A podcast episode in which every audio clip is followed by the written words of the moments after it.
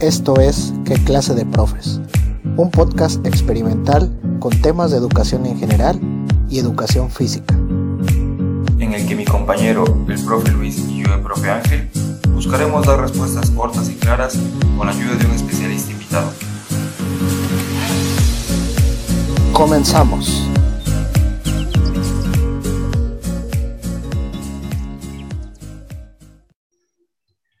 ¿Qué tal Luis? ¿Cómo estás el día de hoy? Muy bien, Ángel, aquí estamos eh, con un invitado muy especial después de tantos episodios mencionándolo y haciendo referencia a sus grandes anécdotas. El día de hoy lo tenemos para, para que nos cuente y nos platique un poquito de este tema bien interesante que vamos a trabajar el día de hoy. Y me voy a permitir presentar al profe Osvaldo Freeman Landero, quien fue nuestro maestro en la normal desde el primer semestre y lo hemos mencionado muchas veces en los episodios por sus grandes enseñanzas. Y entre muchas cosas, ha dado muchos cursos que no acabaríamos hoy de, mencionar todos esos cursos y esa preparación que tiene el profe, pero antes que nada es un gran amigo y un gran colega que presentamos el día de hoy. Bienvenido, profe Osvaldo, ¿cómo se encuentra? ¿Qué tal, Luis? Muy buenas noches. Hola, Ángel. Buenas noches. ¿Qué pues tal, profe? Muy buenas noches. Es un gusto estar con ustedes, la verdad. Eh, he tenido la oportunidad de escucharlos y se me hace algo muy atractivo esta, esta plática que tenemos y sobre todo la manera en que lo manejan. De una, maneja, de una manera amable, amistosa, eh, relajada, en el cual, pues bueno, yo me identifico mucho con, con ustedes de la manera en lo que se trabaja, ya que han tenido unos increíbles este, eh, colegas que han pasado por ahorita por, por acá con, con, ustedes, en qué clase de profes. Y pues bueno, vamos a, vamos, a, vamos a platicar un poquito. Y pues muchísimas gracias por la invitación, Luis y Ángel. Hombre, profe, gracias a usted por estar aquí con nosotros. Este, es un honor estar con usted, que nos formó fue parte de nuestra formación y nos ha dado tantas y tantas este, anécdotas y consejos para, para, la, para ejercer. Aparte que ahorita me toca ya ser compañero de usted ahí en la inspección y cuando llegué me emocioné porque dije, ya voy a estar con un profe que con alguien que fue mi profe, ahora me toca estar ya de compañero.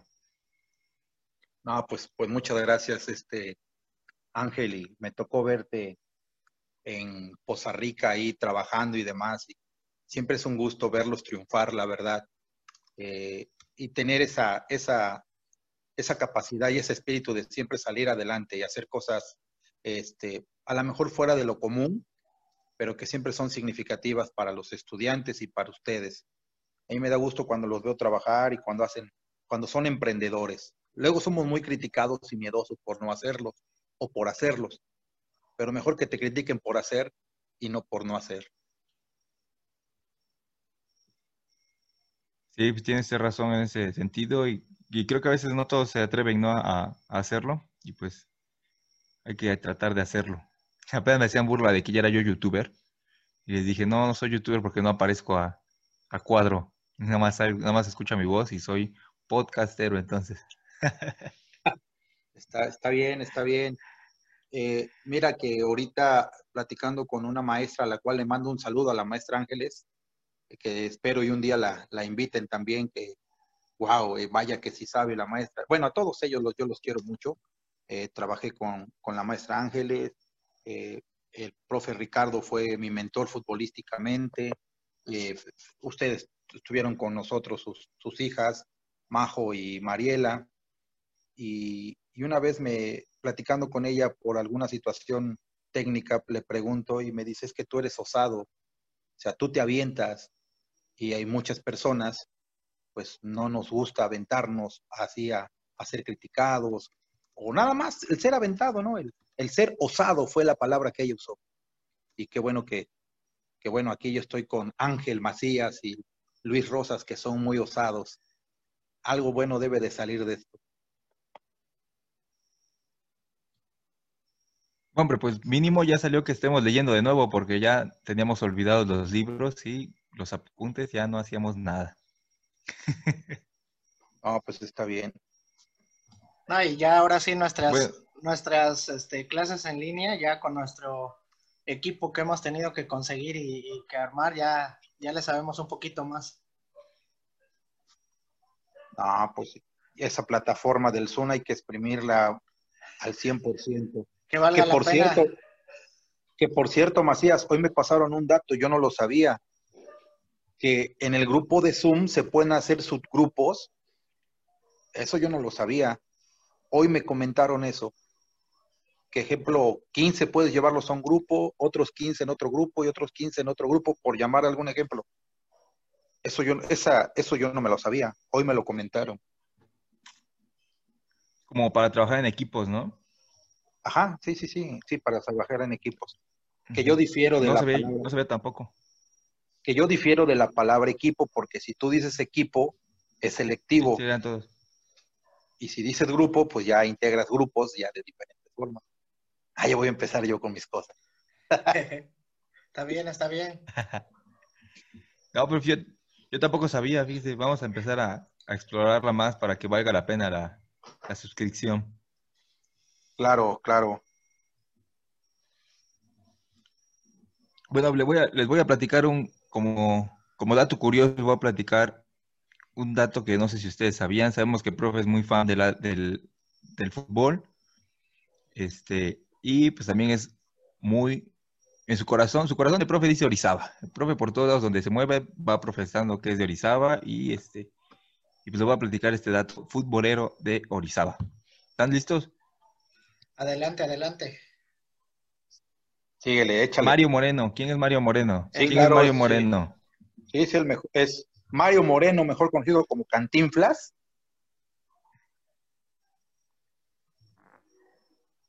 Así es, bueno, Mario Moreno Cantinflas vivió en Orizaba en los años 20, trabajó en una nevería que se llamaba El Jorobadito y trabajaba de mozo, de mocito ahí. Este, también trabajó en unos billares que estaban junto al Teatro Llave. Y respecto al fútbol, era fan del equipo Asociación Deportiva Orizabeña, o ADO como lo conocemos. En 1950 el equipo estuvo a punto de bajar de, del máximo circuito en fútbol mexicano y Cantinflas para apoyarlo este, organizaron una carrera de toros y, este, y él, todos los fondos que se recolectaron en, esa, en ese evento fueron para el ADO. Lo más curioso de todo fue que salió a torear, pero no toreó un toro, salió a perrear porque lo que con el animal que se enfrentó fue un perro. ¿Cómo ven ese dato? Orizabeño y futbolero. Oye, mira, muy bien. Y si no mal recuerdo, me tocó conocer por fuera el billar este que se, creo que se llamaba Humancia. Humancia, creo que se llamaba ese Ajá. billar. Sí, de hecho yo, yo es que yo escuché el audio nada más y no, no, de- no entendía bien cómo se decía y por eso no quise decir el nombre. Pero sí Humancia. sonaba así. Sí, se llamaba Humancia. Fíjate, yo la verdad desconocía que, que Cantinflas había tenido algo que ver en, en la ciudad de Orizaba, no, no tenía esa información, no sabía. Pero como ¿De que dónde, no, ¿de no dónde lo- era no lo- Cantinflas?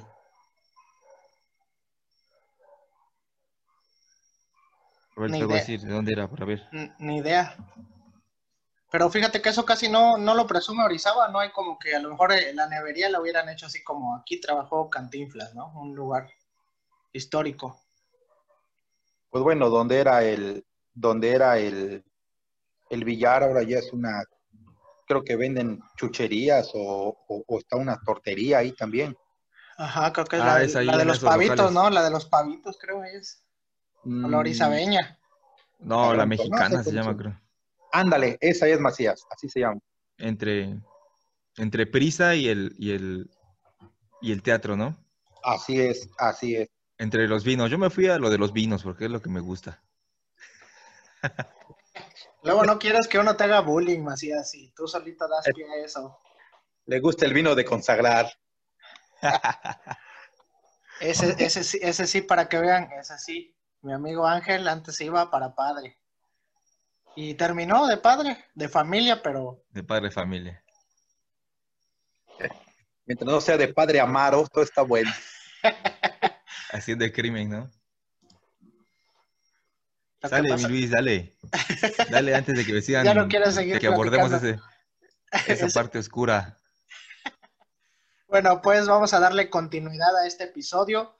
¿Por qué hacer este episodio 12? Antes de seguir avanzando en el desarrollo de contenidos de educación física, quisimos abordar este tema que les abrirá un panorama de cómo se debe de trabajar la educación física actual. La reorientación de la educación física en la educación básica. El Plan de Estudios 2002 de la Licenciatura en Educación Física pretende formar profesores que desempeñan su labor profesional dentro y fuera de las escuelas de educación básica. Específicamente, promoverán que los alumnos desarrollen sistemáticamente sus habilidades y competencias motrices, mejoren sus niveles de desarrollo físico y su expresión corporal, adquieran conocimientos, hábitos y actitudes para el fomento de su salud y se desenvuelvan en el campo intelectual, así como en los campos afectivo y de socialización, para alcanzar una formación integral que contribuya a elevar su nivel de vida.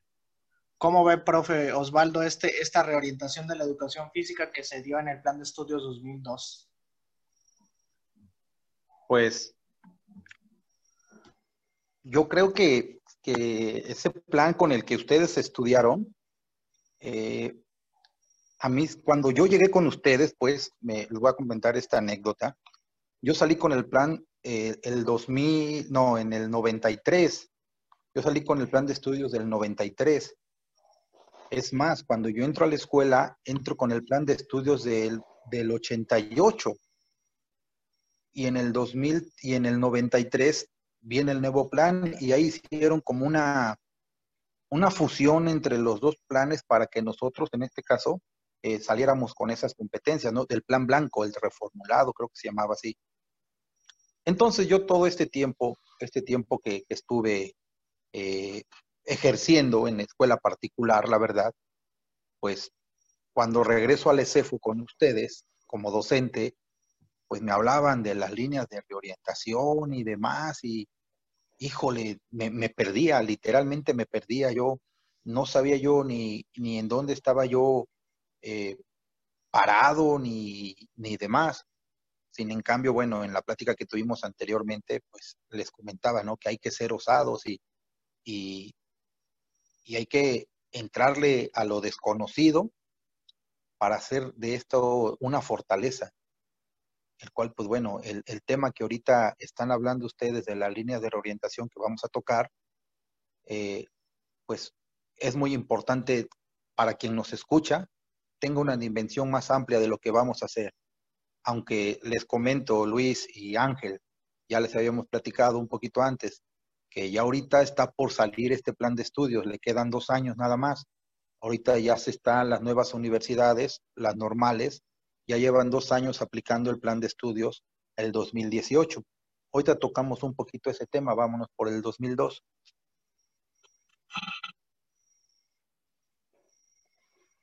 Muy bien, pues la educación física debe ser, ¿cómo debe ser la educación física, profe? Siempre nos dice usted, siempre lo dice usted y en su eslogan de su página lo dice.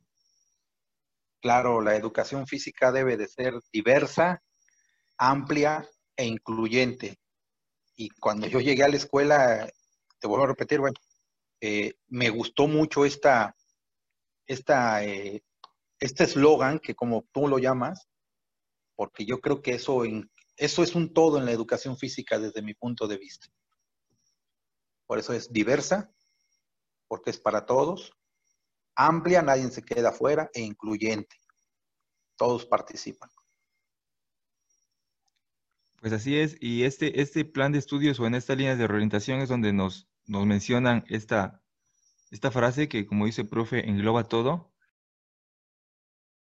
la escuela se propone que cada alumno, mediante la educación física, desarrolle 15 puntos, pero en este momento solo nombraremos 5 por cuestiones de tiempo. El primero es desarrolle su capacidad para expresarse y comunicarse. El segundo, desarrolle el pensamiento y las habilidades para resolver problemas. El tercero, mantenga la disposición para el estudio y el gusto por ir a la escuela. El 4, se sienta seguro y competente en el plano motriz. Capaz de seguir aprendiendo fuera de la escuela y, lo aplique, y aplique lo que sabe. ¿Cómo ve, profe? Como que, como, que tuvo un de, como que tuvo un déjà vu, Ángel. Siento que esto ya pasó. No sé si recordé mi etapa en la normal o algo así. bueno, eh, yo estoy eh, completamente de acuerdo con, con esta línea de reorientación, ya que de estos, de estos 15 puntos tú mencionas, se puede decir que uno de los cinco, los cinco más importantes, por mencionarlos así, de acuerdo cada quien con su enfoque. Pero eh, es importante que, el estudiante, como dices, no sepa expresarse, desarrolle su pensamiento, eh, tenga gusto por ir por la escuela, eh, sea competente motrizmente. Y pues son algo que, que tú lo manejas aquí en las, en las cinco este, líneas de los 15 puntos que hay, ¿no? Sí, de hecho, se, se, se, hacen muy interesantes porque pues cada una de ellas abarca como un ámbito del alumno, ¿no? Habla de comunicarse, de expresarse, de su pensamiento, de mantener la disposición para estudiar, el sentirse seguros. Creo que habla mucho, habla, hace mucho énfasis en cómo se siente el alumno, el estudiante y cómo va a actuar en base a cómo se siente, ¿no? Claro. Mira, y el punto número cinco que dice, sea capaz de seguir aprendiendo fuera de la escuela y aplique lo que sabe, yo creo que esa es la parte medular de la educación física, ¿no? Que lo que tú le enseñas al estudiante, ¿sí? Sea capaz de llevarlo, en este caso, a su vida cotidiana. Ahí, profe, ahí tiene algo que siempre recordamos, profe. Háganos favor de decirlo. A ver. Tienes, ¿qué tiene aquí? ¿Qué tiene acá? A ver, recuerden ustedes, muchachos, porque pues, me agarraron así como que curva. Macías, a ver, haz lo tuyo. Haz lo tuyo, Matías. Era este. ¿Cómo era? era se olvidó ver. Este... Estoy, estoy, levantando mi mano izquierda, para los que lo están escuchando, estoy levantando mi mano izquierda. Este, y era un juego, una actividad, una actividad, ¿no? Ajá, un juego, una actividad. Una actividad, un sentimiento. Levanté la mano derecha con sentimiento, estoy como mimo ah, en este momento. Ya, ya, ya. Pegas, se funden y el resultado de la fusión un aprendizaje significativo. Así es. A la acción le pones emoción, por lo tanto es un aprendizaje significativo. Exacto. y, ya, profe, mira. Eh, ya, ya hasta rimó, ya hasta rimó ahí.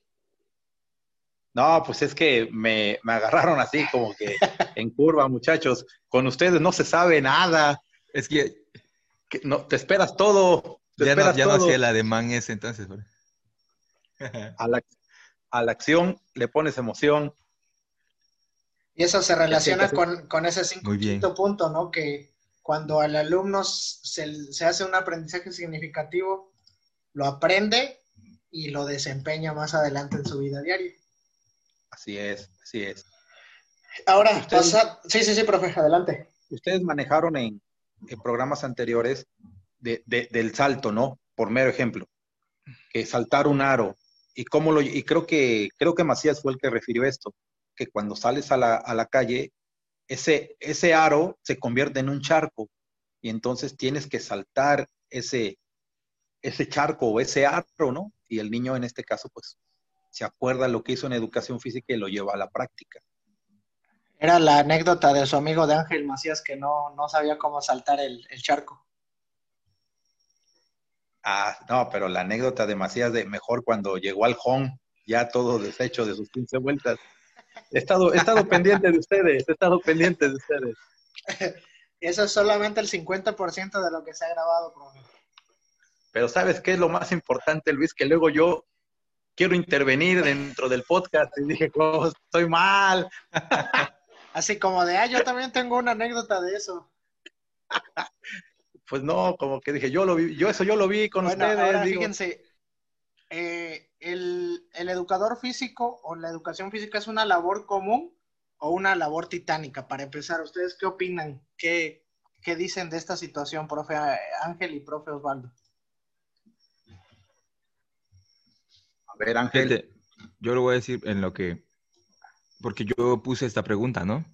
Este, se me hace que es una labor muy grande, pero que es común. O sea, tampoco es que estemos haciendo algo extraordinario o algo increíble, ¿no? O sea, sí estamos haciendo algo importante, pero es algo normal. No es como que estés operando a alguien a corazón abierto, ¿no? Ah, sí. O sea, sí estoy influyendo en su vida y sí es importante lo que estoy haciendo, pero este, pues es algo que. Ahora, ahora fíjate, fíjate, se puede ver desde dos aspectos o desde dos formas. Es una situación importante y es algo, dijeras tú, común, pero todo lo que tienen detrás para realizar una buena clase o para trabajar adecuadamente con el cuerpo de un alumno, yo considero que sí es una labor titánica. Ese previo, considero que sí es algo complicado. ¿O usted, profe Osvaldo, qué opina? Alguien que, alguien que tú conoces muy bien, Luis, y que lo has mencionado como referente en educación física, y que es tu, tu mentor también como educador físico, eh, sabes de quién estoy hablando, ¿no? Sí, sí, sí. ¿De quién? Pues mi papá. Del profe Omar.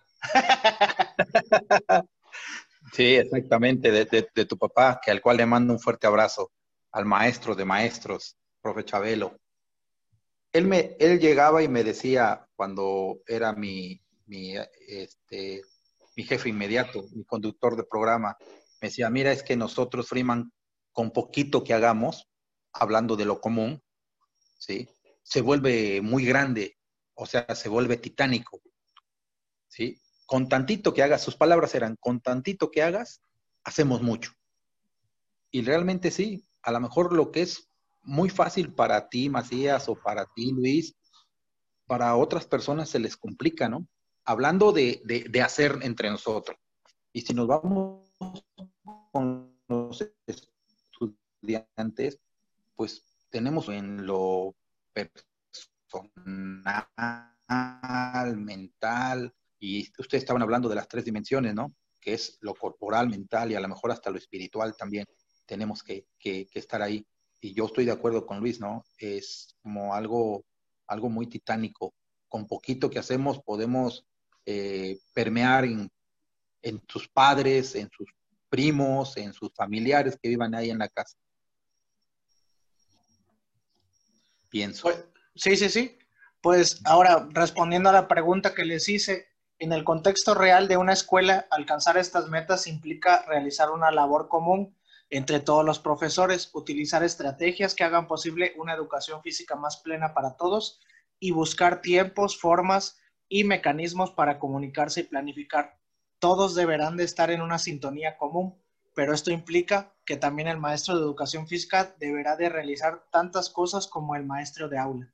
Por las razones anteriores, es necesario reorientar la formación académica de los futuros maestros de la especialidad mediante seis grandes líneas que a continuación vamos a revisar, en donde ahí vamos a ir desmenuzando poco a poco cada una de ellas, Ángel.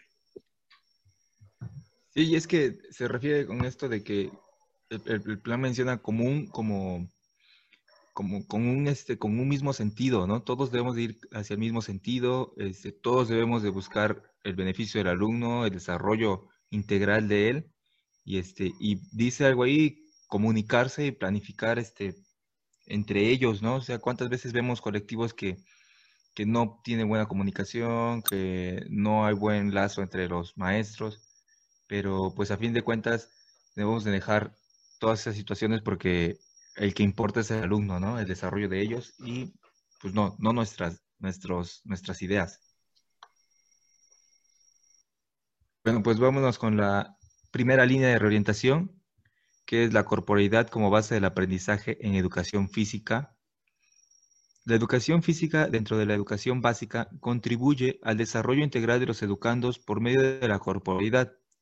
Cuando un niño o adolescente se mueven, actúan como un ser total, es decir, manifiestan su unidad corporal, conformada por conocimientos, afectos, motivaciones, actitudes, valores y por una herencia familiar y cultural.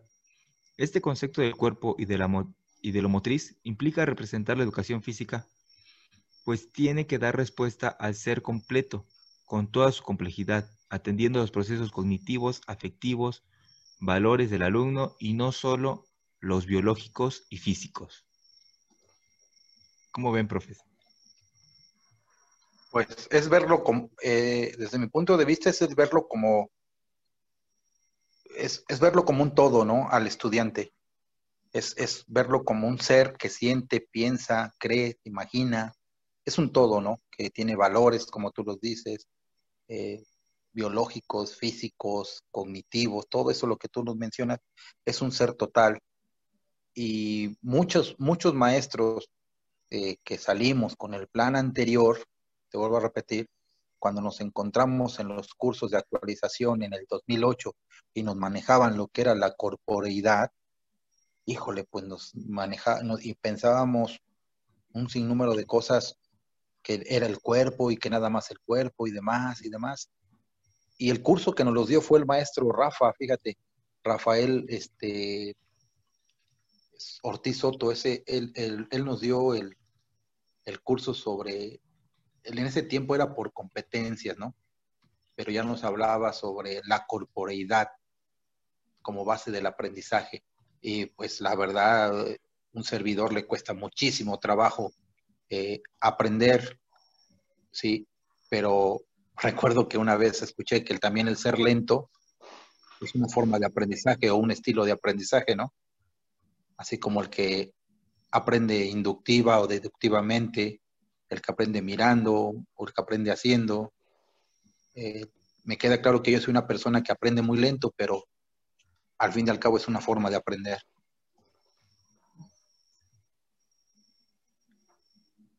Sí, yo creo que de acuerdo a lo que, a lo que escuchamos, lo platicaba yo o así lo, considero yo en, episodios anteriores, que la corporeidad es eh, en educación física el camino hacia una educación integral, ¿no? Que toma en cuenta pues todo lo que rodea al cuerpo y no solamente lo biológico o físico, sino que ese, ese cuerpo pues tiene sentimientos, tiene conocimientos anteriores, eh, tiene muchas situaciones que lo hacen ser único y que obviamente pues debemos de considerarlo como, como un ente pues que, que debemos de tratar de manera individualizada, ¿no? Yo creo que es complicado a veces conocer al 100% a un alumno, pero pues si conoces su corporeidad dentro de la clase, pues con eso ya llevas ganado algo para poder trabajar adecuadamente con él. Sí, de acuerdo, de acuerdo. Y es que incluso cuando conoces a tus alumnos, con que lo ves un poquito más triste o lo ves un poquito más alterado, este, debes de saber cómo pues, bajarle las revoluciones, subírselas, más o menos darte cuenta en qué, en qué sintonía está aprendiendo el niño para poder pues mantenerlo ahí, ¿no? Sí, yo creo que la mayoría tenemos afinidad por los estudiantes, unos más que otros, y cuando ves, por mero ejemplo, a X persona, por ponerle un nombre a, a Luis, por mencionar, que Luis siempre participa y todo, y de momento lo ves que está tristón, ¿no? Porque no ha ido a correr sus vueltas al chirimoyo, como dices, ya, como dices Ángel, ¿no? o al revés, ¿no? O cuando Ángel no va al chirimoyo, pues lo ves triste, ¿no?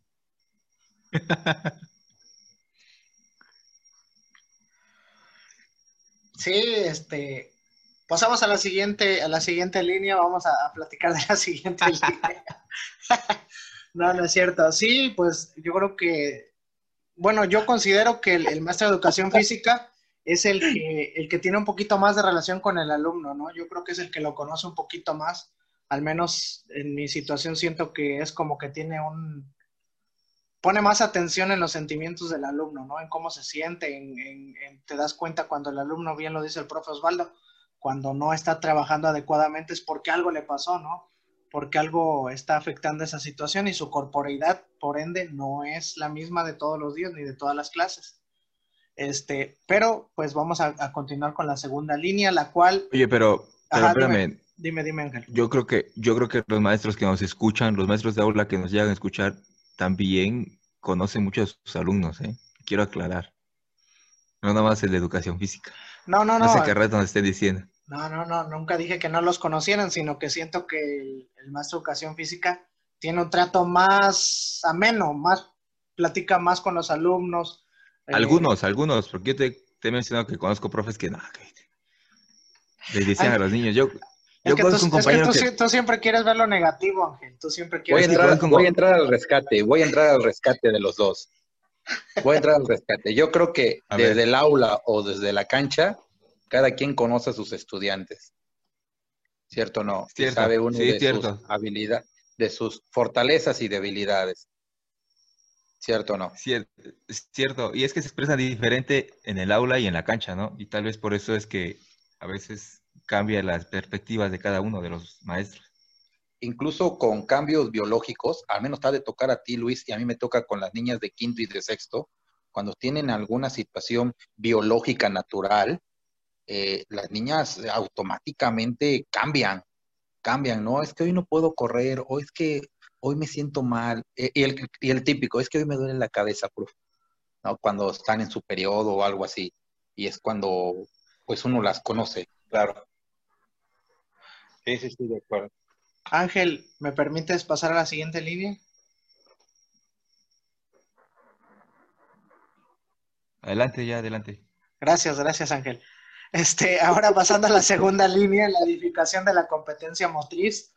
Eh, la competencia motriz se debe entender como la capacidad de un niño o adolescente para dar sentido a su propia acción, orientarla y regular sus movimientos, comprender los aspectos perceptivos y cognitivos de la producción y control de las respuestas motrices, relacionándolas con los sentimientos que se tienen y añaden a las mismas, y la toma de conciencia de lo que se sabe que se puede hacer y cómo es posible lograrlo. La competencia motriz desarrolla la inteligencia operativa, que supone conocer qué hacer, cómo hacerlo, cuándo, con quién y en función de las condiciones cambiantes del medio. Pues yo creo que aquí es donde aplica el saber hacer, saber actuar y saber desempeñarse, ¿no? del estudiante. ¿Qué, es lo que sé hacer? ¿Cómo lo voy a hacer? Y llevarlo a cabo. Quiero, quiero pensar que, es como lo, lo que tenemos que nosotros eh, llevar a cabo con los niños, ¿no? ¿Cuál, ¿Qué es lo que tengo? ¿Cuáles son mis recursos? ¿Y cómo lo voy a llevar a cabo?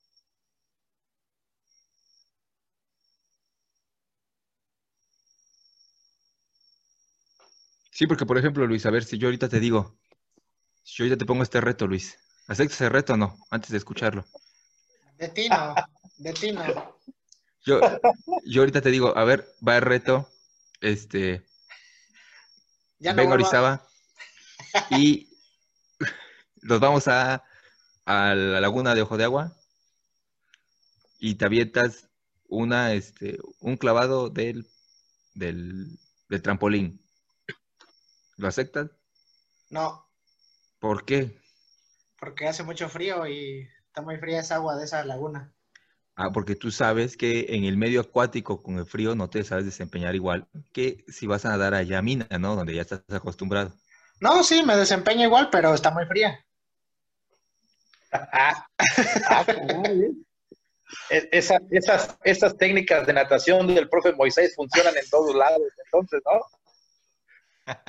No, no, ese, ese profe, la verdad, sí, sí, este, se la rifa con, con, esa, con ese, ese medio acuático, nos enseñó a, desempeñarnos de manera adecuada en el medio acuático. Yo supe que andaba dando clases hasta en Aculcingo, clases de natación. pues yo no sé, yo no sé si daba clases, pero sí andaba por esos terrenos. Eso no lo borren. Eso no sé, se quede. No sé qué tipo de clavados iba a hacer el profe, pero sí. Es un chiste, Dirección General de Educación Física. Yo hablé de natación, Luis. Yo hablé de natación, fui muy claro. No, sí, natación, pero se echaba unos clavados allá. Eh, Lo dijo Luis. 30 DPR. Clave es, es 0067. Híjole. Pues bueno, saber hacer, saber actuar y saber desempeñarse. ¿Cómo lo fomentas tú, Ángel? Híjole, es que pues yo creo que cuando uno, a mí, me gusta mucho ponerles este retos a los niños, así como se los puse a Luis ahorita, pero pues para los niños, ¿verdad? Más creíbles, ¿no? Más creíbles. después de que lo hacen, les cuestiono que dónde podrían hacer eso, ¿no? Un ejemplo, este, tienes que llegar de esta línea a la otra sin tocar el piso y tienes estos elementos, ¿no? Este, bueno, ya lo hiciste, ya lo lograste, lo resolvieron entre, como, como grupo. Ahora, ¿dónde lo podrías hacer, no? Y si no me lo dicen, pues yo les empiezo a dar los tips. Este, también me acuerdo que una vez hubo una actividad, una actividad que me gustaba mucho en el preescolar que colgaba yo unas pelototas de esas como de Kiko. Ah. Este, y las, las colgaba yo todas en una, en una sola cuerda, en una línea, las mecía yo y los niños iban ahí esquivando la, las pelotas, ¿no? O como con botellas, luego lo hacen algunos compañeros. Y les decía yo, este, que eso, ¿para qué les servía si, este, después? Y sí, algunos niños me dijeron que era este, para correr en el recreo entre sus compañeros y yo se los llevé a, que era para cuando fueran a cruzar la carretera, no los fueran a atropellar, ¿no? Ese ejemplo se los ponía yo mucho en el preescolar porque me daba miedo que los atropellaran. Y es que mi, preescolar estaba, este, puerta a la carretera de ahí de, Poza Rica. Y pasaban hechos la, la mocha, con todo respeto. Yo creo que todo, todo, todo aprendizaje todo, toda actividad. Como dice la chaviza. toda actividad llevamos eso, ¿no? ¿Para qué lo hacen? ¿Cómo lo hacen? ¿Y por qué lo hacen los niños? Fíjate que, que yo, no contrario a lo que dice Ángel, pero yo trato de hacerlo dentro de la actividad. ¿Qué quiere decir? Que mientras ellos lo están realizando, yo les grito, los motivo diciéndoles, eso hazlo como si fuera esto, o imagínate esto, o alguna situación, ¿no? Ya dentro de la clase, no al final, que es otra situación, no la retroalimentación, pero pues yo la hago dentro de, la clase para que ellos, imagínate que estás en esta situación y que vas a tener que tirar este costal, o que tienes que hacer esto y saltar esta situación, o sea, es más dentro de la clase como para motivarlos, ¿no? Para que ellos se imaginen y lo vayan haciendo. Pero pues es válido también, ¿no? A lo mejor en este caso, Macías lo hace al finalizar, tú dentro de la sesión, y yo voy a decir, bueno, eh, la actividad del día de hoy, vamos, la actividad del día de hoy vamos a hacer esto porque para que no nos atropellen, ¿no? yo llevo, sí, yo luego atravieso el coche en la cancha ahí para que, para que vean. Oye, yo, yo te diría, por ejemplo, este, ten estos zapatos. Ahora corre porque te vas a esconder. Te los voy a esconder. Y, que sean unos flexi de preferencia, por favor.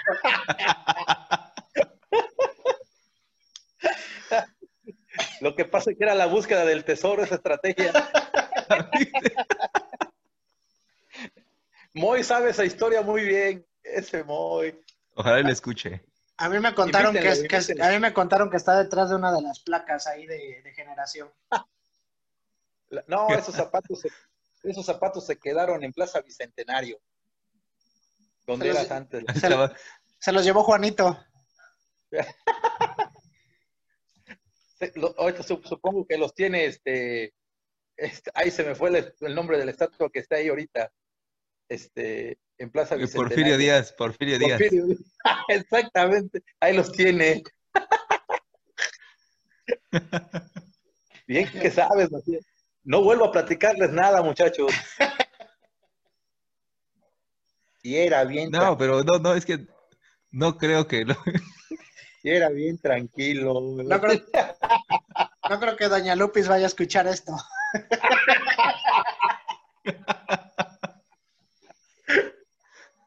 Y era un. No, ya. Córtale, ven chavo. Dale. Sale, vámonos con la tercera línea de reorientación, que es el juego motriz como medio didáctico de la educación física. La educación física cuenta con diversos medios para lograr sus propósitos educativos. El juego motriz organizado es, una es un medio fundamental que se destaca en la escuela, porque proporciona a niños y adolescentes placer, un espacio para expresar afectos y emociones, y una variedad de oportunidades para lograr aprendizajes. Como herramienta didáctica, el juego es una actividad placentera y catártica, que no responde a metas extrínsecas y proporciona a los niños y a los adolescentes medios para expresión y la comunicación. ¿Cómo ven, profes?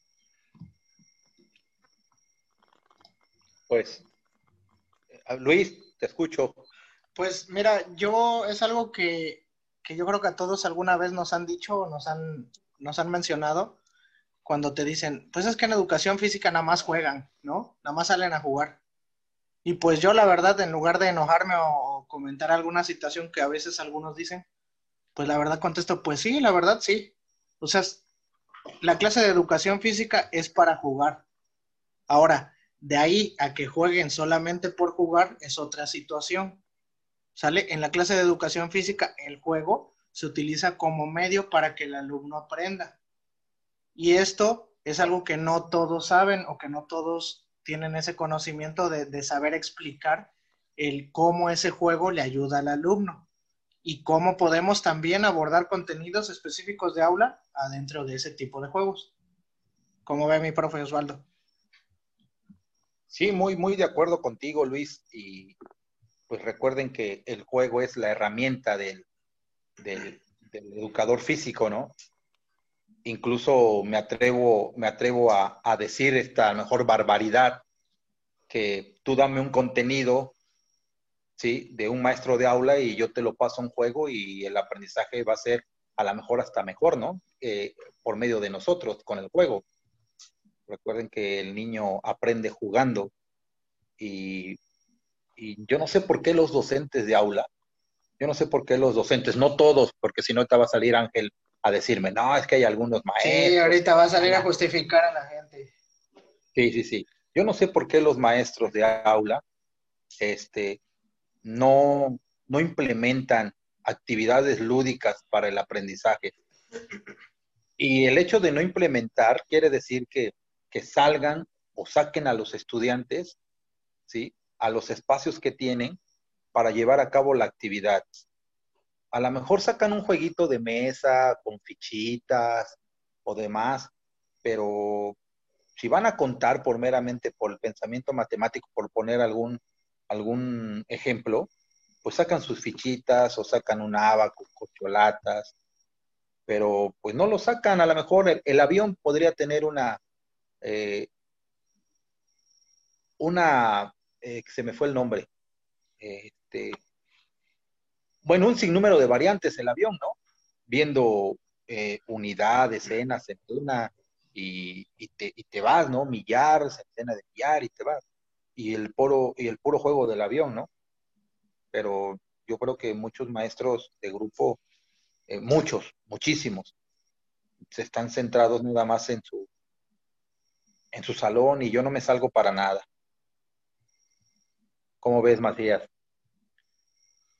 Fíjense que el otro día escuchaba yo a, la teoría de Big Bang y a lo mejor está muy, muy alejada de, estoy muy alejado de, este, de Sheldon Cooper en pensamiento, pero le, sugería a, le sugería a, a su compañero Leonard que cambiara de carrera, le decía, vuelve este maestro y de historia, le decía porque, eh, el maestro, porque como maestro de historia no tienes que inventar nada, solo tienes que recordar.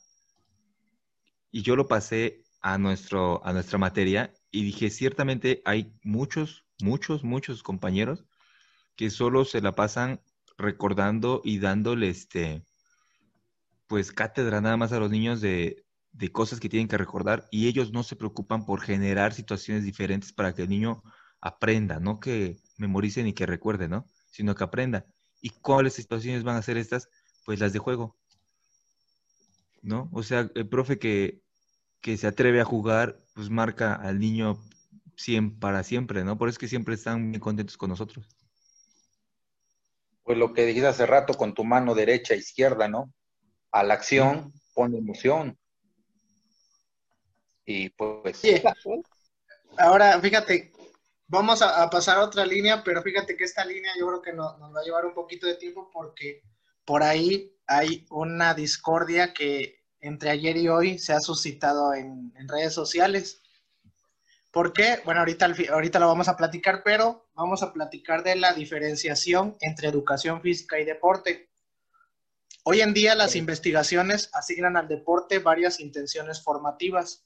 Así, la atención docente dirigida a satisfacer las necesidades de aprendizaje motor aprovecha el deporte con los escolares según diferentes, distintas perspectivas, educativa, de orientación y promoción, social y organizativa y de iniciación deportiva. El deporte es un medio de la educación física. Para que el deporte sea educativo es necesario impulsar el sentido de cooperación. La finalidad del deporte educativo es poner a prueba los distintos dominios motrices, aprovechar el agón, sentimiento de vencer obstáculos, miedos e incertidumbre, de conocerse o entregarse, enfrentarse consigo mismo y disfrutar lo realizado. Ahora, ¿a qué me refiero con esta situación? Eh, se estuvo compartiendo en Facebook eh, no sé si han visto, o imagino que sí, a Romel Pacheco y a este, Paula Espinosa, creo, que están dando las pausas activas, en este caso los suma minutos. Y hay algunos maestros de educación física que están inconformes o a lo mejor muestran su inconformidad. Yo, entre yo lo compartí. Ángel, este, en cuanto a que ellos sean los encargados de dar estas pausas activas o estos suma minutos, porque pues son deportistas de alto rendimiento y pues a lo mejor en algún momento los padres de familia pueden confundir las actividades que ellos están haciendo con una clase de educación física tal cual. No sé qué opinen, no sé si han escuchado esta situación. Ángel, sí, profe Osvaldo, no sé si usted ha visto esto. Sí, sí, sí, sí lo he visto. Y la verdad, eh, yo creo que a ustedes también le ha pasado que son el maestro, el maestro de la pelotita, el maestro de deportes, ¿no? Vete con el de deportes. Y para mí era un pelear siempre, ¿no? Incluso eh, en, la, en una universidad, ¿sí? Eh, yo les comentaba a los estudiantes que el deporte es un medio, es una parte, ¿sí? Es una parte de la educación física.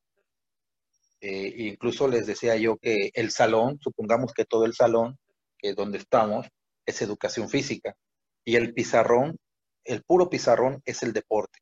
Pero también dentro de, ese, de ese salón tenemos bancas y esas bancas a lo mejor es eh, las estrategias didácticas cada banca, ¿no? Que son parte de la educación física. A lo mejor tenemos este, el pupitre del, docente, ¿sí? Y eso a lo mejor es este, eh, las técnicas de enseñanza, por, por ponerte algún ejemplo y créeme que no me entendían los, muchachos, no me entendían. Ellos pensaban que el deporte era educación física, el jugar deporte. Incluso un servidor entró a la carrera de educación física pensando que iba yo a hacer deportes, que iba yo a correr, a nadar y todo. Bueno, sí, pero tiene una intención pedagógica. Y a lo mejor a ustedes también les pasó lo mismo, ¿no? Antes de que Macías, bien que puse atención, quisiera ser federal de caminos, pues mira, llegó ahí este, que pensando que iba a ser puro deporte. Y no estoy de acuerdo que estén estas personas. Por imagen, posiblemente sí. Pero incluso hay uno, ¿no? Eh, eh, una persona que tenga una, que se lave bien los dientes, no te va a poder sacar una muela, ¿verdad? No sé si han visto también ese, como ese meme que existe. ¿Sí, ¿Sí vieron ese meme que existe? no por el hecho de que tengas una buena sonrisa y te laves bien los dientes, aplica que puedo sacar un diente o una muela. No lo había visto, pero sí es muy, tiene mucha razón en ese aspecto, porque, pues, a mí me hubiese gustado, de entrada yo sí, primero, debo confesar, primeramente estaba desinformado, no había puesto atención en que eran las pausas activas. Vi, vi la imagen, había visto que estaban ellos, pero no puse atención qué era lo que estaban manejando. Y vi la imagen y dije, ah, estoy, está mal, ¿no? Y, y ahí compartí. Ahora, creo que hubiera estado bien que fueran invitados, ¿no? Como dice el profe, como imagen, porque pues ellos este, reflejan una gran parte de, la, de, de, lo que el niño quiere ser, ¿no? El niño quiere ser deportista, quiere ser este, alguien reconocido. Es el sueño de muchos. Y este, y ahora también vi a profes que estaban defendiendo que los, de los que nos equivocamos, ¿no? Que, pusimos que eran las clases y que tenemos desconocimiento y que son en realidad las pausas activas. Aún así, una pausa activa tampoco se debe de manejar como tal, como un calentamiento, como un estiramiento, como lo están manejando ellos. Y creo que el otro punto que desató todavía peor la controversia fue que Rommel se quitó la playera en este durante una transmisión, ¿no? Y pues la pasan ahí. O sea, es algo editado que la Secretaría tendría que tener pues un poquito de, de pues no sé, de filtros para que no llegue a suceder esas cosas.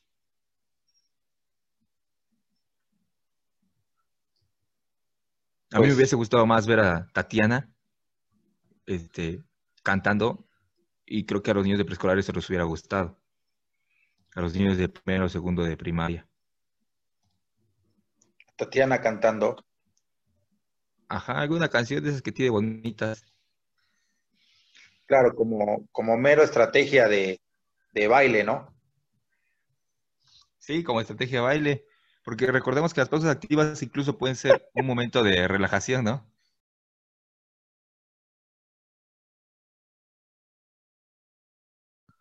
Pero sí, fíjate que se puede, se, se puede entender de dos, de las dos formas y creo que ambos lados tienen razón, ¿no? Yo por ahí observaba eh, alguna de las situaciones de pausas activas y pues obviamente ellos lo ponen a su nivel, ¿no? A, a, lo que ellos realizan a lo mejor en algún momento y considero que para una pausa activa de tan poco tiempo y a lo mejor para los grados que está manejando, pues sí, no, no está, pues no está a su nivel de los alumnos, ¿no? Y como bien lo menciona Ángel, pues yo creo que a pesar de que obviamente es un atleta de alto rendimiento y que lo que tú quieras, pues sí, hay que, hay que tener un poquito de, manejar esa situación que estás frente a unos alumnos, ¿no? Que se presta luego a los memes y que a estas a muchas situaciones sí, pero pues creo que si, se quiere ver como algo formal esta educación de a, distancia a través de, de, las plataformas, pues yo creo que desde ahí, desde ese momento, pues ¿para qué, no? Mejor tomas, ¿por qué no tomas en cuenta a un maestro de educación física, no? Por ejemplo, yo sí estoy muy inconforme en el nivel secundaria, no se tomó en cuenta el Aprende en Casa 1 de educación física, no existe ni existió clase. Y en el Aprende en Casa 2, supongo y quiero creer que tampoco se va a tomar en cuenta. Y aunque se haya implementado la asignatura de vida saludable, pues no se está dando pues importancia a la clase de educación física porque pues al fin y al cabo, no tanto porque yo quiera que lo hagan ellos, ¿no? Ni que salga en la televisión mi clase, sino porque desde ahí no se le está dando la importancia a nuestra asignatura y pues nosotros vamos a ver cómo lo vamos a solucionar o cómo vamos a implementar nuestras clases, pero pues no existe esa, esa, esa situación, ¿no? Que hubiera, hubiera sido importante que se tomara en cuenta. Eh, Luis, Ángel, yo les tengo una pregunta. Si tú tuvieras la posibilidad ¿sí? de decidir, en este caso como secretaría, eh, para tus pausas activas, eh, ¿qué, hubieras propuesto o qué hubieran propuesto? Pues yo ya dije que hubiese querido ver a Tatiana o a Luz Elena González.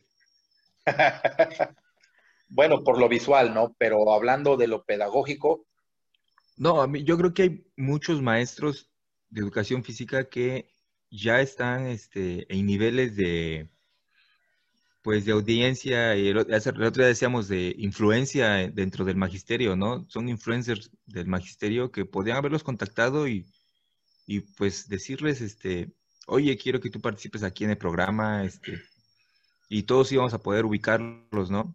Tan fácil que hubieran hecho una convocatoria, ¿no? A nivel nacional. ¿Sabes qué? Maestro de Educación Física, maestro en general, manda un video de tantos minutos con una pausa activa y vamos a elegir a los mejores para poderlos presentar. Fíjate que eso hizo la Secretaría de acá de Veracruz, ¿eh?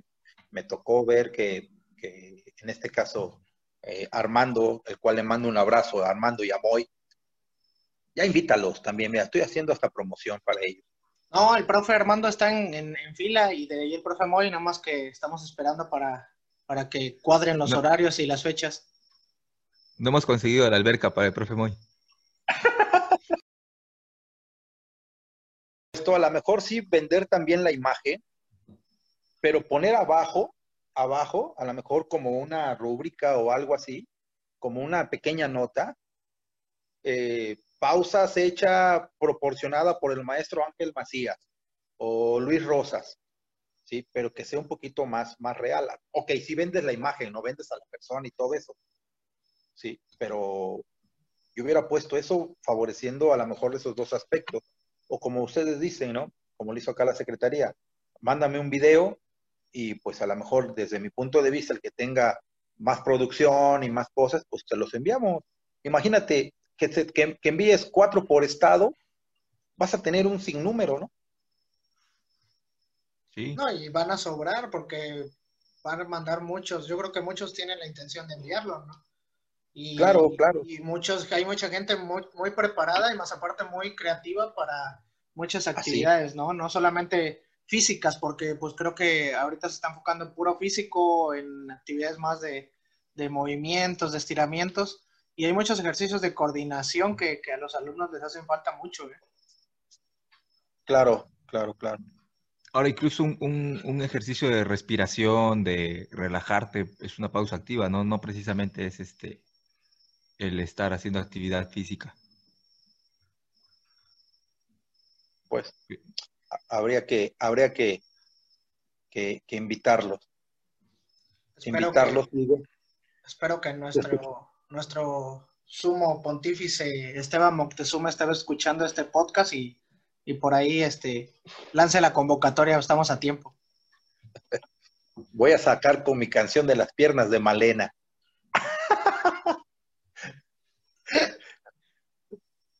Pero invitamos, invitamos al, al, al, roji, ¿qué? ¿Rojinegro o cómo? ¿Rojiblanco? Rojiblanco.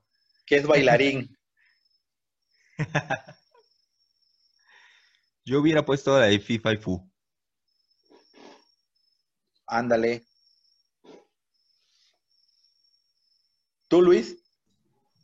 Yo hubiera puesto la de la del monje, un canto que me eché en el campamento.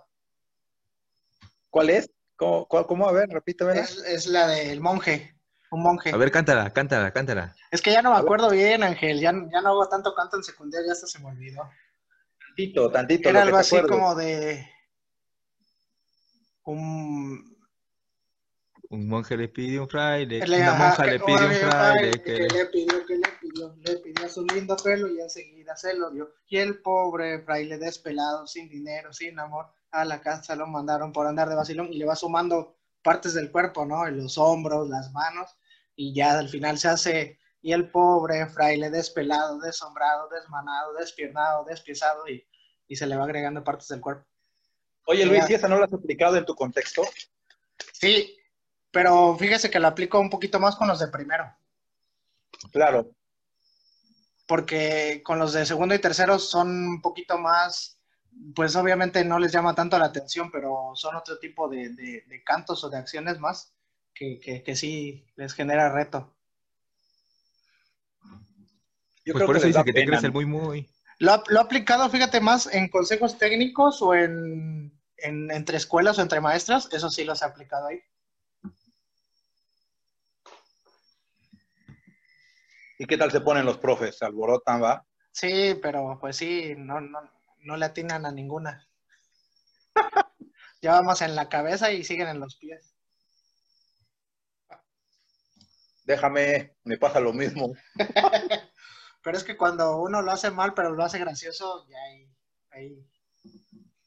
A ver, regálanos tu movimiento de por andar de vacilón.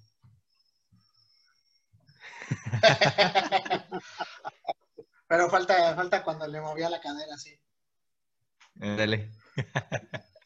ah, eso te sale bien bonito, Luis. y, y, vendrán cosas peores, dijera, lo dice, lo dice ahí escrito. Oye, pues vámonos con la quinta línea de reorientación. La orientación dinámica de la iniciación deportiva. La reorientación de la educación física precisa de un enfoque dinámico de la iniciación deportiva para atender y canalizar las distintas motivaciones que niños y adolescentes tienen con respecto a la práctica de la actividad deportiva. Este proceso debe llevarse a cabo de forma paulatina y acorde con las posibilidades y necesidades de cada uno de los niños y de los adolescentes, al tiempo que propicia la participación amplia de todos los alumnos. La finalidad es que cada educando adquiera hábitos y actitudes que fortalezcan sus capacidades y mejoren su condición física, pero sobre todo que logren la depuración y mejora de las habilidades motrices básicas. ¿Cómo ven? ¿Qué opinan de esta línea de reorientación? Pues tiene que ver con la, con la anterior, ¿no? Como el deporte, la iniciación deportiva. Y es una parte dentro de tu sesión, no es que esté mal, a lo mejor tú puedes mm, sacar un balón de básquetbol y estás viendo algún fundamento de básquetbol, ¿no? El rebotar la pelota, por mero ejemplo. Pero estás favoreciendo a lo mejor lo que es el, la percepción oculo-manual. A ti no te importa cómo lo, cómo lo rebote, por llamarle de algún ejemplo, ¿no? Sin en cambio, estás favoreciendo la iniciación deportiva. Cuando tú nada más quieres ver el niño, si coordina el ver y el rebotar la pelota con su mano. Por, por, mencionar un ejemplo para cómo lo, haríamos, ¿no? ¿O cómo ves, Luis? Sí, de hecho, bueno, yo, yo siempre he pensado que el deporte en la clase de educación física siempre está bien, siempre y cuando no se juegue tal como deporte. ¿A qué me refiero? A que todos bien sabemos que el deporte pues es elitista, ¿no? ¿Por qué motivo? Pues porque siempre en el deporte quienes van a jugar, pues los que mejor lo hacen, ¿no? Los, los, que, los que son seleccionados. Y pues esto va contrario a lo que queremos en la clase de educación física, ¿no? Lo que queremos en la clase de educación física es que todos participen y que todos tengan las mismas oportunidades. Entonces, ¿por qué digo que sí está bien el deporte siempre y cuando no se juegue tal cual el deporte? Pues porque cuando seccionas el deporte en cada una de las de, los principios o de las actividades que haces dentro de ese deporte o de los fundamentos como los conocemos, es ahí donde el alumno va a aprender y donde ahí lo va a saber aplicar dentro de su vida diaria. Yo les decía a los alumnos, es que yo no les voy a enseñar a, a ser el mejor futbolista, ni el mejor atleta, ni el mejor basquetbolista. Les voy a enseñar fundamentos a través de la clase de educación física para que más adelante, cuando ustedes practiquen algún deporte, pues ya sepan votar, ¿no? Ya sepan lanzar un balón, ya sepan patear un balón, pero no quiere decir por eso que ya sepan jugar ese deporte. Van a aprender los fundamentos a través de la clase, pero no van a aprender el deporte tal cual. Yo creo que cuando el niño se llega a frustrar con algún deporte es porque, o sea, por parte de uno, es porque este, nos clavamos mucho en la técnica, ¿no? A veces, este, y pues no es el, no es el quiste ni de la educación física, ni es el caso que, que le exijamos a un niño que ni siquiera le interese ese deporte tal vez, que tenga técnica. Como mero conocimiento sí está muy bien que, que aprenda ciertas cosas, que la sepa desarrollar, pero ya que le exijas algo que no le interesa, pues no. Fíjate que a, mí me sucedió en, la, primaria. Eh, mi maestro de educación física tenía una afición muy grande por el handball. Entonces mi clase de educación física casi siempre era jugar handball, ¿no? Era jugar y jugar y jugar handball. Entonces yo decía, bueno, para mí la educación física, como no tenía un amplio conocimiento en el nivel preescolar, no tuve maestro de educación física, no había maestro de educación física en, en mi preescolar. Y en el nivel primaria, pues jugaba handball. Entonces, la perspectiva mía de la clase de educación física pues era jugar handball, ¿no? Yo decía, clase de educación física es handball, ¿no? obviamente cuando yo empecé a ir a ver las clases de mi papá o fui a ver las clases de mi papá eran diferentes y yo decía, ¿y por qué mi papá no los pone a jugar handball, no? Pero era porque, pues como bien lo dice Ángel, ¿no? A veces algunos maestros se enfocan más en, algún deporte antes que, favorecer las capacidades de, de los alumnos, ¿no? ¿Cómo ve mi profe Osvaldo esa situación? Creo que está desactivado su, micrófono, profe. Sí, y fíjate que... ¿Ahí me oyes? Sí. Ahí está mejor. Perdón. Fíjate que eh, me, pasó algo. Yo fui eh, como estudiante, pues literalmente me, enseñaron con puro deporte. Eran mis clases de deporte. Yo no, no tuve la oportunidad de ir al preescolar. En mi primaria no había maestro de educación física. El que era maestro de educación física era mi padre, mi papá era el que llevaba las elecciones. Mi papá para el deporte siempre fue bien competitivo. Le gustaba el básquet, el boli y el fútbol. Entonces, pues, ahí se, a su entender, mi papá era, eh, era trabajador de la cervecería, era, obrero, y no, pues no tenía la menor idea de cómo, cómo a lo mejor dar una clase, ¿no? Sin cambio, con base a su experiencia, eh, no, nos entrenaba cuando me toca ir a la secundaria, eh, el maestro nada más me da una pelota de, fútbol y hombres de este lado, mujeres de aquel lado. En prepa, pues literalmente no existe la educación física, ¿o sí? No existe, no existe la educación física. Entonces yo llego a la SFO pensando que ahí voy a hacer educación física, que voy a hacer deportes, que ahí voy a hacer deporte. Eso hablando en el ámbito escolar. Por fuera me toca entrenar con, el esposo de, la maestra Ángeles, el maestro Ricardo Castillo, ¿sí? Durante, ¿qué será? Del, durante seis años lo tengo como entrenador, pero igual era puro deporte, puro deporte, puro deporte, puro deporte de, pues, si no de alto rendimiento, pues sí era, sí era un, un nivel elevado a nivel este, municipal. ¿A qué voy con esto? Que literalmente cuando yo tengo la, fortuna de, aplicar ya como docente, yo salgo y aplico deporte. Yo doy mis clases con base a deporte. Aún así haber estudiado la licenciatura y demás, tú llegas a tu escuela y empezaba yo a trabajar como yo trabajaba o como me enseñaron a mí lo que era el deporte. Cambia mucho mi, mi forma de, trabajo cuando llego al ECEFO con ustedes, eh, o cuando regreso al ECEFO en el 2011, que me invitan a trabajar, y empiezo a ver un sinnúmero de cosas, entonces mi forma de trabajar el entrenamiento de fútbol con los estudiantes era por medio de juegos recreativos. Y fui bien cuestionado por los padres, que por qué jugábamos al lobo, que por qué jugábamos esto, que por qué jugábamos aquello. Ustedes conocieron a Tavo Montero, sí, ¿verdad? Sí lo conocieron, ¿no? A Gustavo Montero. Iba, iba creo que abajo de ustedes. ¿No, no lo ubican? No, no me acuerdo. Gustavo Montero. No me suena, no me suena. Gustavo Montero iba con. Ay, híjole, no me acuerdo. ¿Tú qué año eres, este Luis? ¿Eres 94? No, 93. 93. Ah, no, entonces sí. Venía una generación abajo de ustedes. ¿Cuál era? Tigres. Ajá, venía con Tigres. Él. Eran rojos con blanco, ¿no? Ajá. Ah, creo que sí, un güerito, un güero. Ándale, ándale. Ajá, que le decían Montero, ¿no? Ah, Elmer. El manitas, el manitas. El manitas. Él, él, ese.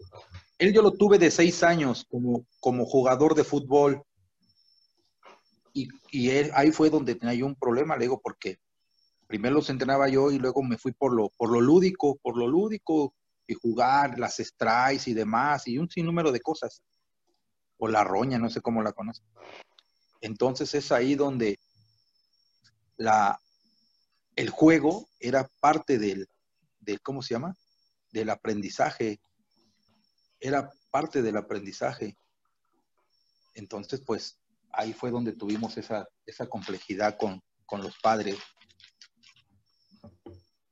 Ahora, perdón, y ahorita ya no, yo, yo no entreno, pero si me tocara entrenar, pues yo no me dedicaría ni, bueno, a lo mejor sí un poquito, por hablar de fútbol, a la técnica, pero miré yo más a los juegos, hacerlos competentes motrizmente a los niños.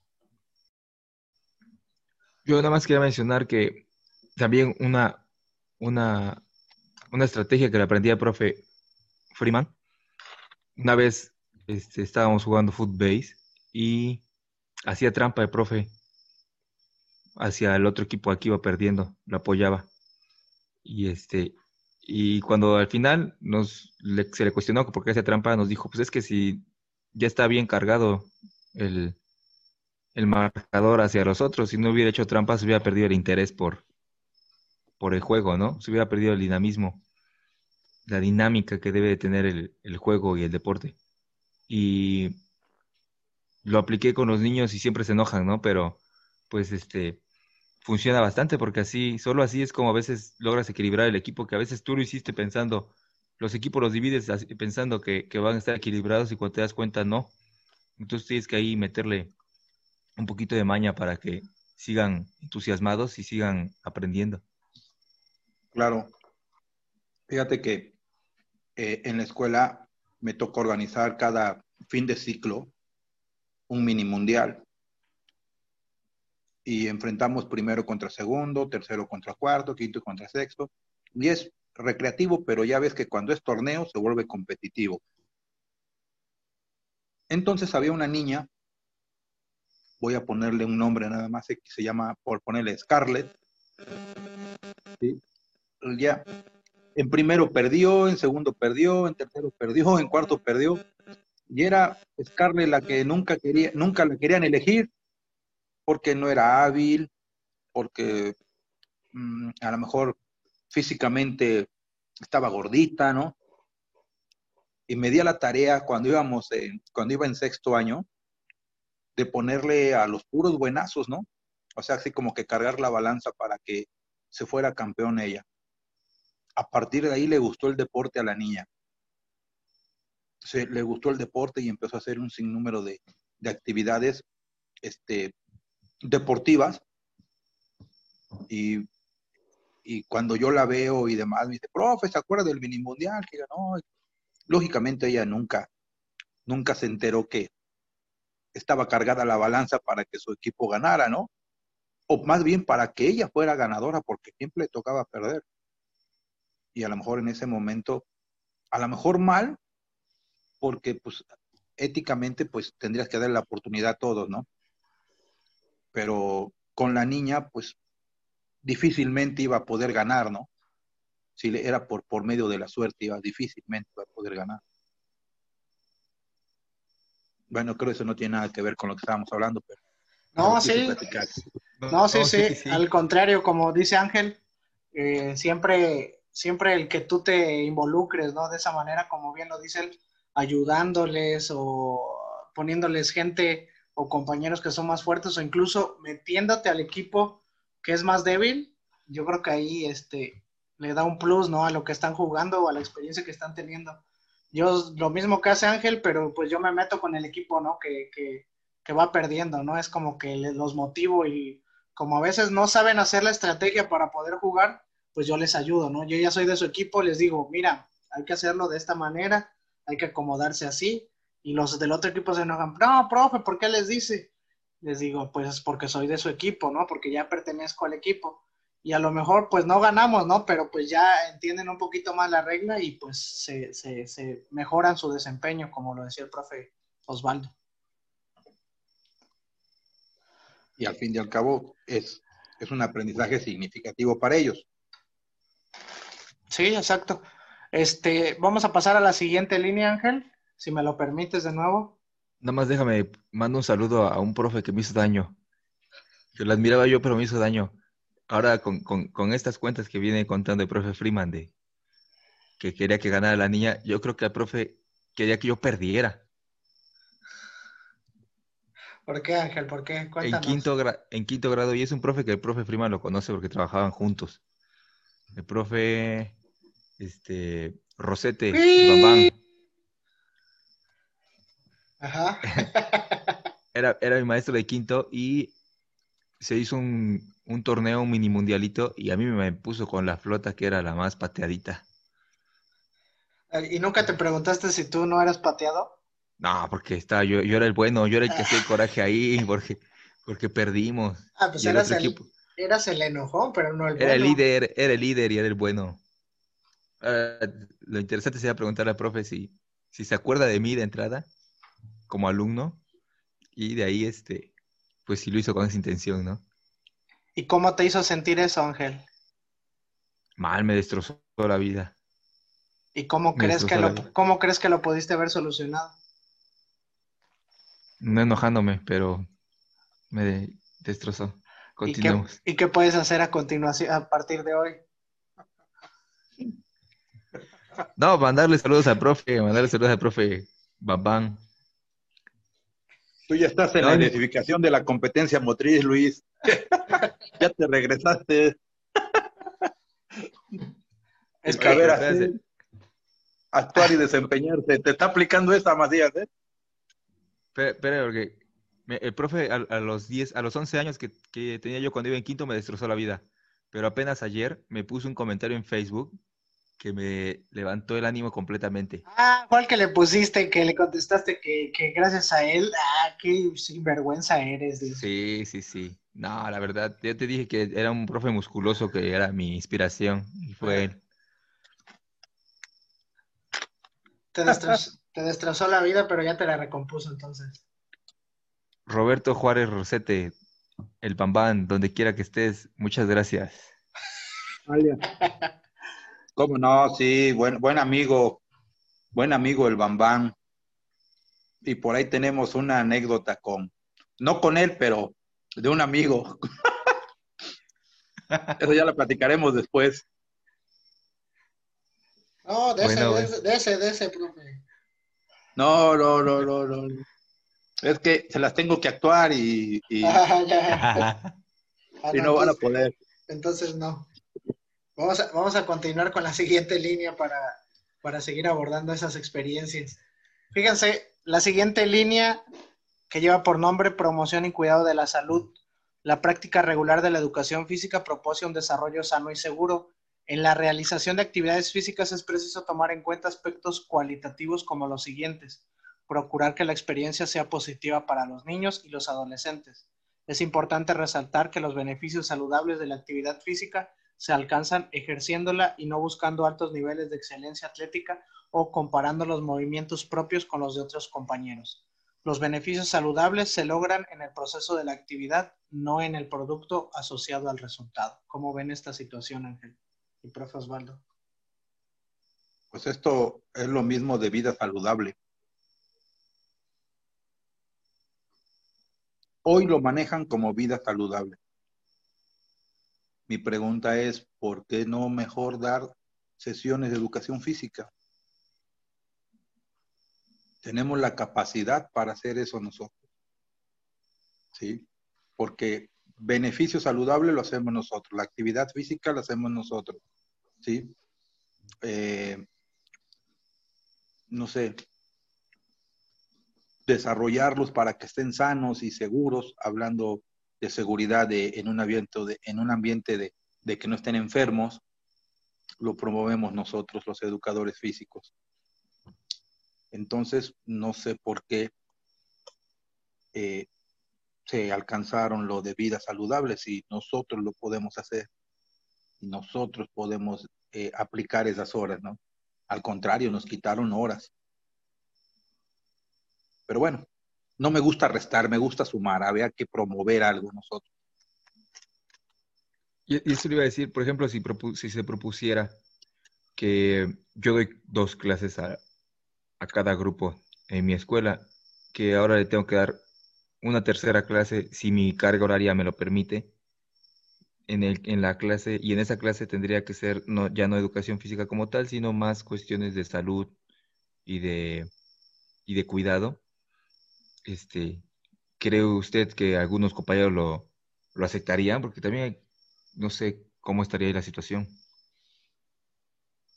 Yo creo, yo creo que, bueno, es que es, es difícil. Una vez me dije, una vez yo dije, bueno, es que no, es, no estamos de acuerdo. Yo dije, no estamos de acuerdo. Porque las cosas no son así. Y se levanta otro profe y me dijo, no hables por mí, habla por ti. Y yo estaba, según en ese momento, solicitando algo, un, bien común para todos. Y dije, tiene razón este profe. Bien enojado, pero me senté y dije, tiene razón, no voy a hablar por los demás, voy a hablar por mí. Ahí aprendí a, en este caso, a dar mi punto de vista, pero no para, no para en general, no para el bien común. Bueno, entonces, nos vamos a encontrar de todo, Angelín y Luis, pero yo creo que si te lo permiten, tómalo, tómalo y llévalo adelante y, y a lo mejor haces un torneo interno ahí mismo. El caso que el niño se desarrolle, se sienta seguro, eh, genere eh, un bienestar, tanto físico como mental y social, porque de eso se trata, ¿no? Sí, y de hecho, bueno, ahorita en consejo técnico, en capacitación, el curso de capacitación, pues pudimos ver que una vida saludable va más allá de simplemente tener una buena alimentación, ¿no? Ahí nos maneja varias situaciones de higiene, de cuidado personal, de salud mental, eh, de muchas situaciones que no nada más, este, pues aborda la alimentación, ¿no? Hay muchas, hay muchas eh, situaciones que también tienen que ver con ese cuidado de la salud y que la educación física las desarrolla, simplemente que no se le da la importancia necesaria y ahorita pues se quiere reformar algo que a lo mejor ya está y simplemente era pues, pues a lo mejor pues mejorarlo, ¿no? o apoyarlo o darle más herramientas para poder trabajar esa situación y no crear algo nuevo, pero pues ahora sí que dijera el profe Osvaldo, pues hay que, hay que sumarse a este, este trabajo, pues ya está. Y es que fíjate, yo pensaría, bueno, que nos agreguen este, en este aspecto que nos agreguen otros este, contenidos, otros aprendizajes esperados de educación física que tengan pues injerencia en esta situación.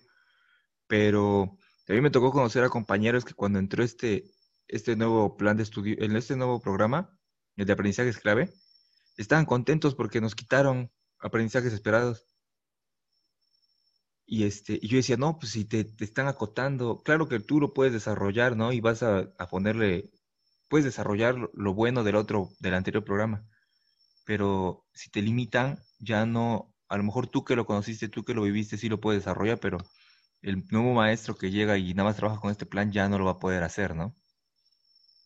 Siento que tendría que estar más amplio para que pueda uno trabajar mejor. Pues sí, sí, sinceramente sí. Sinceramente sí, yo estoy de acuerdo contigo y, y si tienes una oportunidad, yo siempre he dicho, si tienes una oportunidad de trabajar y de hacer bien las cosas, tómala. ¿Sí? diría el profe René, al cual le mando un saludo. El no ya lo tienes ganado, ¿no? El no ya lo tienes ganado. Así que si te permiten hacer algo, adelante, ¿no? Adelante, hazlo. Y bueno, también, ah, fíjate que tengo la, fortuna, tú me has visto, este Ángel, que en la inspección me dan la oportunidad de andar en varias escuelas trabajando, con el maestro Gracia y el maestro René, Juan y, Rafa, y, te encuentras eh, tantas cosas por hacer en los contextos. Eh, hemos llevado eh, un taller de pie plano, ¿sí? incluso he subido algunas evidencias. Ese taller de pie plano también lo hemos desarrollado con, con el plato y la jarra del buen comer y del buen beber, y hacemos ahí un trabajo de promoción y cuidado a la salud, ¿no? pero luego estamos muy cómodos en, nuestro contexto, con sacando a los niños, haciendo nuestra parte inicial, nuestra apertura, tres jueguitos de parte medular, un jueguito la reflexión, vámonos y el que sigue. Y a lo mejor nos olvidamos de algunos proyectos que podemos hacer, ¿no? Muchas cosas que podemos hacer. Te voy a repetir, diría el profe René, reitero, el no ya lo tienes ganado.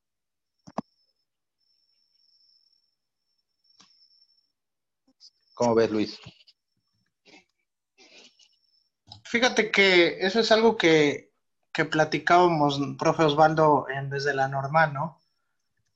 Que bien algunos maestros nos decía, aprovechen esta etapa, ¿no? Que, que, se les, que se les invita a realizar actividades extraescolares por lo menos una o dos veces al mes en, en sus contextos, ¿no? Porque cuando lleguen a una realidad, pues va a ser complicado en primera que les den la apertura y en segunda que los apoyen. Y, eso es algo que ciertamente se observa en algunos contextos, no en todos, pero es difícil encontrar un contexto en donde en primera, pues todos los, el personal se ponga la camisa de decir vamos a echarle ganas y vamos a sacar el trabajo adelante. Cuando a veces tú propones algo, es como que tú chútatela y, y si lo sacas adelante, pues qué bueno, ¿no? Pero y al fin y al cabo, pues va a sobresalir la escuela porque pues los, los papás van a decir qué bonita actividad de la escuela, ¿no? No van a decir qué bonita actividad organizó el maestro de matemáticas o la maestra de español. Pero si sale mal, ahí sí, ¿quién fue el que organizó esto y por qué salió mal, ¿no? Pero pues al fin y al cabo, como dice el profe Osvaldo, pues el, el no ya lo tienes, ¿no? Así que pues hay que aventurarse por ahí eh, pues mencionábamos ahorita antes de comenzar, ¿no? Esta, esa situación de, de, de, mi contexto que realizo una carrera cada año, eh, en un principio lo, lo, vi muy fácil, ¿no? De decir, pues vamos a hacer esto. Y hasta, yo creo que incluso en algún momento pensé que me iban a decir que no y a lo mejor por eso igual me aventé a decir, a proponerlo, ¿no? Pero la verdad al contrario, siempre fue sí y vamos a hacerlo y vamos a echarle ganas y afortunadamente hasta el día de hoy, pues si no fuera por el COVID, pues ya hubiéramos hecho eh, la cuarta carrera y que la verdad, pues todos los años ha tenido, pues sobre todo resultados en cuanto a promoción de la escuela, que es lo que, lo que buscábamos y participación de los alumnos. Está bien, está bien, está bien, me ha tocado verte. No, pues yo ya no tengo nada más que decir. Nada más no entendía tu seña. Este, procuro no tomar coca frente a los niños para que no vean que tomo refresco. Se lo sirve en una taza de café, dice. Pues Ángel, Ángel. Yo eh... creo que yo creo que, perdón, de, de, todo este programa que han sido como tres horas, van a quedar como 30 minutos de puro corte, corte, corte. La bronca no es que queden cortes, profe, sino que me lo tengo que chutar escuchándolo de nuevo todo con detenimiento. Como nueve horas de edición se va a llevar. Si yo te pregunto, Ángel, ¿cuál es tu especialidad? yo le digo, yo le digo.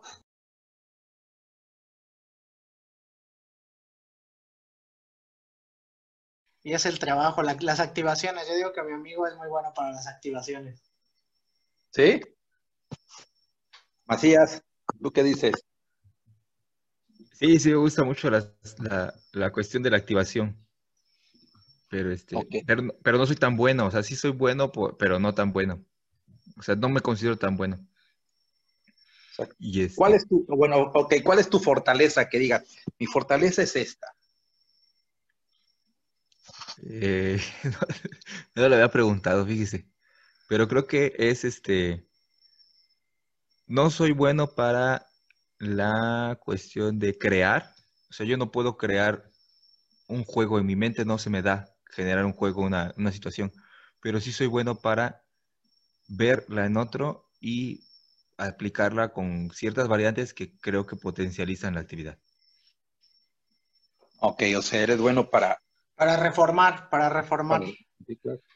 Y también es válido. ¿Tú, este, Luis? A ver, repítame la pregunta, la primera para... ¿Cuál sería, cuál es tu fortaleza en el ámbito de la educación física? Yo siento que sería la motivación. Yo porque, sí. porque soy muy motivador con los alumnos, o sea, el, eh, los aliento mucho durante la clase, o sea, el, los bromeo, los, los les causo retos, ¿no? Al, al, decirle cómo te va a ganar o cómo vas a hacer esto y, y, creo que esas situaciones sería lo que a lo mejor, lo que mejor se me da. Entonces, quiero pensar que es el interactuar con ellos, ¿no? Uh -huh. Ok, ok. Está bien, porque yo, yo, creo eh, eh, eh, el ser osado, el, el aventarme, el, el, no, el, no tener miedo.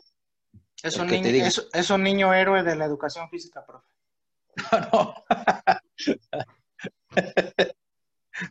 no, no, el que te diga, vas a poner una activación y, y de aquí a lo que llegas, pues ahí te voy, pues con qué, pues con lo que sea, ahí te va. Oye, que vamos a hacer un reto y tengo algo también de los, bueno, yo creo que somos una alquimia, ¿no? Nosotros, somos una mezcla de todos, ¿sí? Tanto de aplicadores como animadores, como de, todo, de todo. Yo siempre he dicho que hay que hacer una alquimia, hay que ser, hay que ser un poquito bueno para todo, para que a la hora que tengas que, que expresarlo o potencializarlo, llevarlo a cabo. ¿sí? Eh, incluso a ustedes se los decía cuando estaban sentados, a ver, este ejemplo, eh, Macías, vente, vas a poner una, una activación. En el momento que dices, sí, profe, en lo que te levantas y vas a llegar a la parte de enfrente, ubicándonos en el espacio que estábamos allá en el salón de sexto, de quinto, tú ya vas pensando, ¿y ahora qué les voy a poner, no? Pero hay personas que les cuesta mucho trabajo de otras normales que han estado. Hay buenísimos y hay de otros. ¿A ti te cuesta mucho trabajo, Luis? Sí, profe. Yo cuando usted hacía eso, yo estaba este, asustado, o sea, esperando que no me tocara a mí, porque yo nunca he sido muy bueno para las activaciones y para, para esa situación. Pero es que, Luis, ¿en qué te sentido no, no eres bueno? ¿En poner a bailar a la gente? Yo no, sé bailar, Luis. No, no, no sé bailar, no, no, no, sino que a veces no me, mi propio bloqueo mental me hace que no, no, no salga lo que estoy pensando. O sea, no lo hago. Okay. Porque pues tus, tus debilidades hay que fortalecerlas, ¿no? Así y es, tus eso fortalezas, Y tus fortalezas hay que potencializarlas al 100. Y lo que tú haces, Macías, la verdad está muy bien. ¿sí? Yo aprendo de ustedes también, los veo y todo, y, y como hace Macías, ¿no? Bueno, a ver, si Macías puso con una pelota de básquetbol, bueno, yo lo voy a hacer con una pelota de, de playera, un ejemplo, ¿no? Y le das otra intención pedagógica, pero ya tienes la idea del juego. Y eso es válido, eso es muy válido, la verdad. Sí, pues como decía el secretario, en ahorita en educación se, vale copiar lo que el otro hace porque también a mí me puede funcionar. Bien.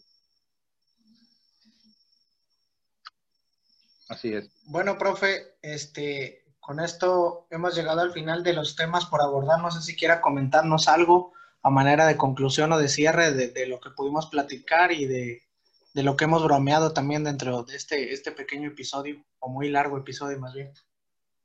Muy largo episodio, sí estuvo largo, Luis. La verdad sí estuvo muy largo desde el inicio. Pues agradecerles la invitación, Ángel y, y Luis, la verdad que era era algo que quería yo estar con ustedes desde que me hicieron la, la invitación. Inmediatamente dije que sí. He escuchado todos sus podcasts, los he escuchado y sinceramente pues es algo muy, muy agradable, muy agradable estar con ustedes. Es una plática muy amena.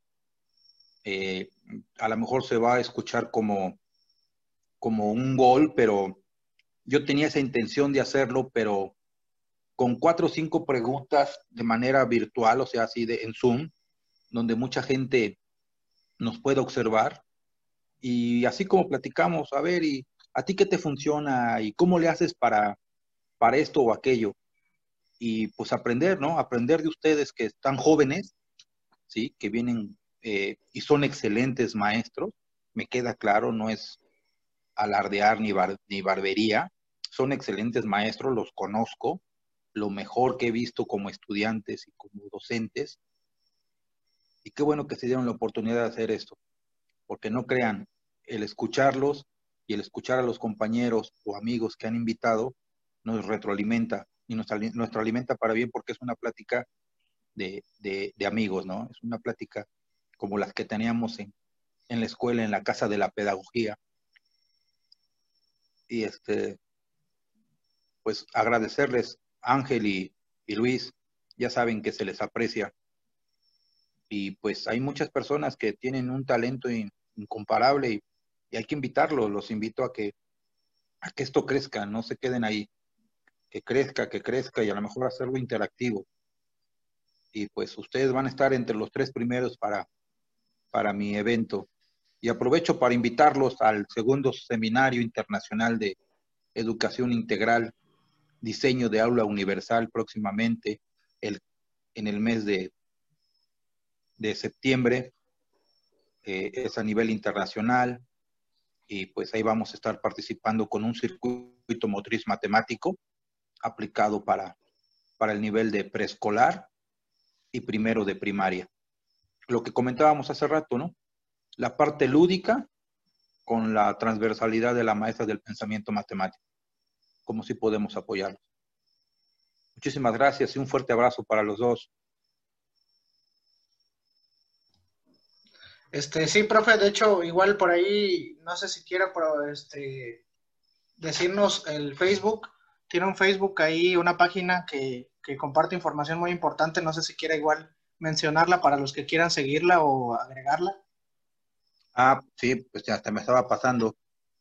Pues los invito a que le den seguir a la página de Facebook, se llama Freeland, ¿sí? Educación Física y es una página multidisciplinaria donde se sube información desde educación física, preescolar, primaria, secundaria, educación especial y algunos que otros tips de, de otras, este, de otro tipo, en el cual, pues bueno, todos son cooperación de, de muchos amigos, igual ustedes nos, luego nos cooperan con algunas actividades y pues es un área multidisciplinaria. Los invito a que le den me gusta, o seguir nada más y compartir la publicación para que entre más preparados estemos el magisterio, vamos a estar más fuertes entre todos. Y recuerden que la educación física es como? Es diversa, amplia, amplia e, e incluyente. Así es. Un fuerte abrazo para los dos. Mi admiración y respeto. Pues muchas gracias, profe, por estar con nosotros. Este, como ya te había mencionado, cuando me tocó hacer la hacerte la invitación, estábamos esperando poder desarrollar, que el podcast fuera más desarrollado para que te invitáramos a un tema pues mucho más, más complejo, ¿no? De los que tú manejas, pero también platicamos entre nosotros, Luis y yo, oye, es que ya hay que echarnos uno con el profe Freeman porque pues va a estar bueno y, y dijimos cuál, ¿no? Y entonces encontramos que este era muy bueno porque eras un docente pues bien preparado parado, con ganas de transformar la educación física. Y pues aquí fue, y, creo que fruto de eso es que cuánto llevamos grabando, ¿no? Todo lo que hemos este, platicado y, todo es importante. Y todo lo que no se grabó. que esto fue otro tanto igual, ¿no? Pues bueno, espero, espero una próxima invitación y yo les propongo el tema, ¿por qué no estrategias didácticas aplicadas, ¿no? que para mí yo creo que eso es mi fuerte, ¿no? El, poder aplicar las estrategias.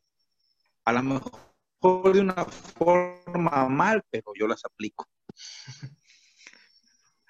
Muy bien, pues ya tenemos tema, ¿no? Anótala, mi chavo. con todo gusto. Anótala, mi chavo. Pero con memes, con memes, si no, nada. A ver si, a ver si está disponible Don Memes ese día. Voy a, poner mi, voy a poner mi fondo de pantalla una laguna. Va a ir a tomarse una foto en esta semana, ¿no hay?